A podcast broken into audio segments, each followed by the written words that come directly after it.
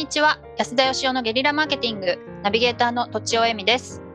最近親戚付き合いもいいなとようやく思い始めました。金子恵美です。安田義雄です。わかるわかる。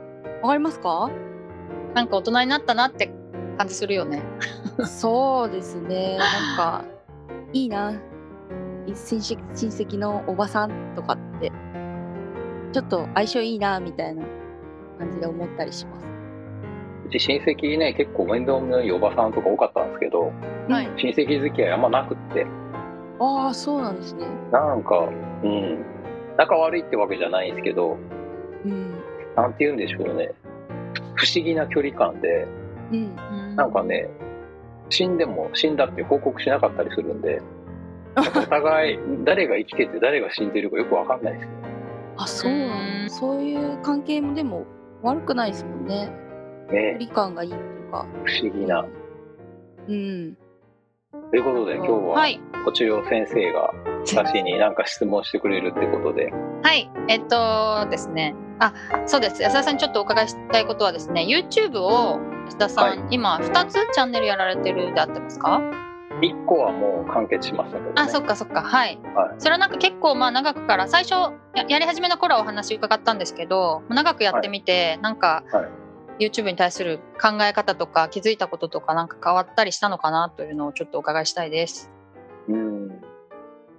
まだそんな長くないんですけど、どうですか。まだまだ1年もやってないんですけど、そうか。はい。はい。もともとあのツイッターをやり始めた時には、はい、あの、まあ、ツイッターっていうぐらいですから、普段のどうでもいいようなことをつぶやく場じゃないですか。はい。ここにちゃんと140文字でつぶやいて、なおかつフォロワーを10万人するっていう、こう、むちゃくちゃな目標を立ててですね、やってて、なかなかったんですね。2万人の壁を越えないんですけども、同じように YouTube もなんかこう、こうやったら増えるみたいなのがあんま好きじゃなくてですね、はい。やり始めたんですけど、だけどあまりにもフォロワーが増えず、思わず、あの、YouTube 先生にいろいろ聞いてですね、YouTube 得意な人とか、はいはいで、それをちょっといろいろ取り込んでやろうかなとかって思ってた矢先なんですが、はい。やっぱやめよううん。うん。ということで、うん。まあ、YouTube のフォロワーが増えないのはいろいろ理由があると思うんですけど、うん。はい。昔ね、書いた本がすごい売れたのに、なんで売れないんだってよく人に言われるんですけど、はい。うん。やっぱあんま関係ないと思うんですよね。そもそも本と動画違うし、本売れたのずっと前だし、あの頃は経営者だったし、みたいなのがあって、自分の中では一回人生がこう途切れててですね。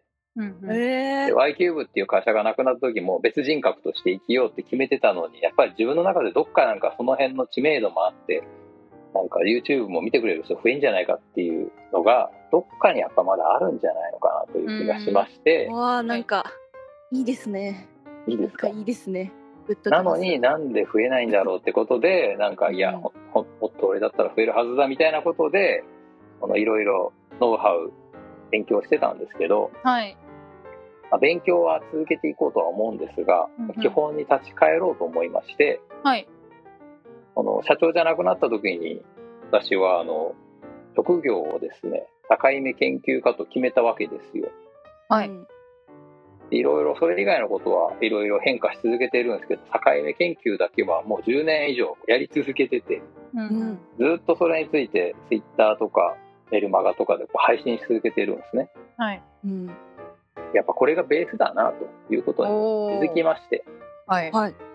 やっぱり真面目に境目をコツコツ研究し、誰もなんか興味持ってくれなくても、読んでくれなくても自分が面白いと思う深掘りをして、それをきちんとこうね、文章にして残そうって言ってやってたのを、ちゃんと映像に残して喋ろうおというふうに変えまして、それで、うんまあ、あの、まあもちろん本当はフォロワーさん増えた方がいいんですけど、はい。何しろ10万人登録してくれると盾がもらえるらしいんで、銀の盾欲しいんですけど、ね。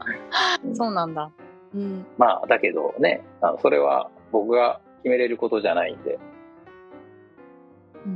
というような状況ですかね、今。じゃあ境目研究家としての YouTube を継続していくと。そうです。境目研究家として、し考して自分がたどり着いた自分なりの結論を文字で書いたのがメルマガではいはい。でそれを言葉で喋るのが YouTube うんうん。やっぱ文字じゃないと表せないところもあるように言葉で喋らないと伝えにくいことっていうのもありまして、はい。うんはい、その2つのなんか伝え方で残していこうかなっていうことでやってますね。うーん。じゃあなんか本、な、なんていうんですかね。本の時とも違うし、えっと、ポッドキャスト始めた時とも違うし、YouTube はまた YouTube でなんか別の力学があるというか、そういう感じなそうんですかねね。。本の時はあの実はものすごくあの売れる方法を考えました。ああなるほど。やっぱ会社の社長でしたし、はい。そこを入り口にして会社への問い合わせを増やすっていうことが目的だったんでう、んうんどういう本が売れるのかっていうのをもう徹底的に研究しまして。それで作りましたね。はい。へえ。結構じゃあ今今はなんかビジネスを考えるときに他の競合とかを気に気にしないっておっしゃってましたけど、はい今とだから当時がやり方が結構違うってことなんですかね？本作った時とは全然違いますね。うーん。なるほどなるほど。当時やっぱ社員もいっぱいいましたんで、はいはい。あの、まあ言ったら100万200万の利益とか作っても意味ないわけなんですよね。うーん。1000万ぐらいでも全然食べていけないわけですよ。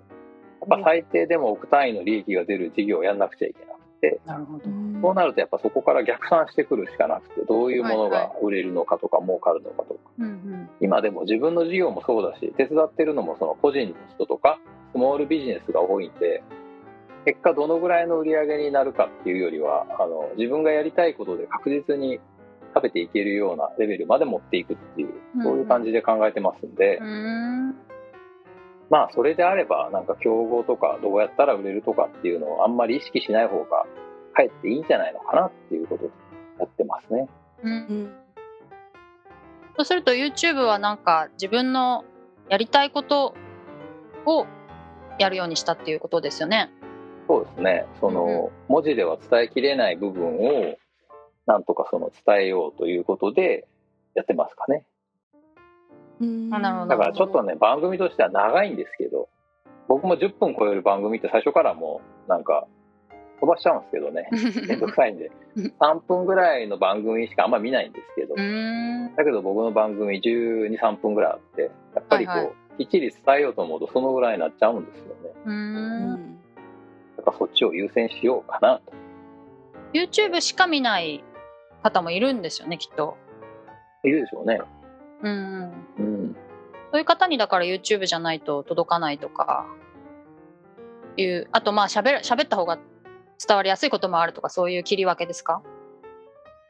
喋った方がそうですね、はいうん。うん文字読むのが苦手っていう方もいるでしょうしやっぱりその文字を読んで頭の中で映像化するのと話聞いて映像化するのはまた違うんだと思うんですね違いますね。でもはい伝え方が変わるんでうん。とはいえでもその知ってて読んでくれないのはいいと思うんですけど知らなくってまだ存在すら気づかれてないっていう感じなんでそこに関してはなんかやっぱやらないといけないなとは思いますヨガですか？YouTube の中であのこういう動画があるということを知ってもらうための努力は考えなくちゃなって感じですうね、ん。でもそのために内容を変えるっていうことはしないかなって感じですうんね、うん。はいなんか別の方法で。そうなんです金子さんにせっかくね歌も歌っていただいたんでですね なかなか「紅白」までお呼びがかからなくてそうですね。今年はいけるかなと思ったんですけど、ちょっと去年、はいあきょあ去年ですね。うんうん。ちょっとあの私もちょっと忙しくてね。断った的な。まあまあまあね、それはもうちょっと内部事情なんであれなんですけど。はい。なんかやっぱりだから一番意識してるのは本業を見誤らないってことですね。俺は社会的研究家なんだってことはここ忘れないようにしなきゃなっていう YouTuber じゃないし、はい、うん。ライターでもないし、マーケターでもなく自分はやっぱ境目研究家っていうところはすごく意識してうんやってますね、うん。やり始めるとなんかそこにこう線じゃないですけど、そこのなんか正義みたいに追いかけちゃうみたいなのはよくありがちですもんね。そうですねはいはい。はありがとうございます。いということではい。になったかどうかわかりませんが、はい本日は以上です。ありがとうございます。ありがとうございました。本日も番組をお聞きいただきありがとうございました私たち3人でギブの実験室というオンラインサロンを始めることにしました。キャンプファイヤーファンクラブというサービスで募集をしていますので参加したい方はキャンプファイヤーで検索するか境目研究家安田佳生のホームページ安田佳生 .com からお申し込みください。来週もお楽しみに。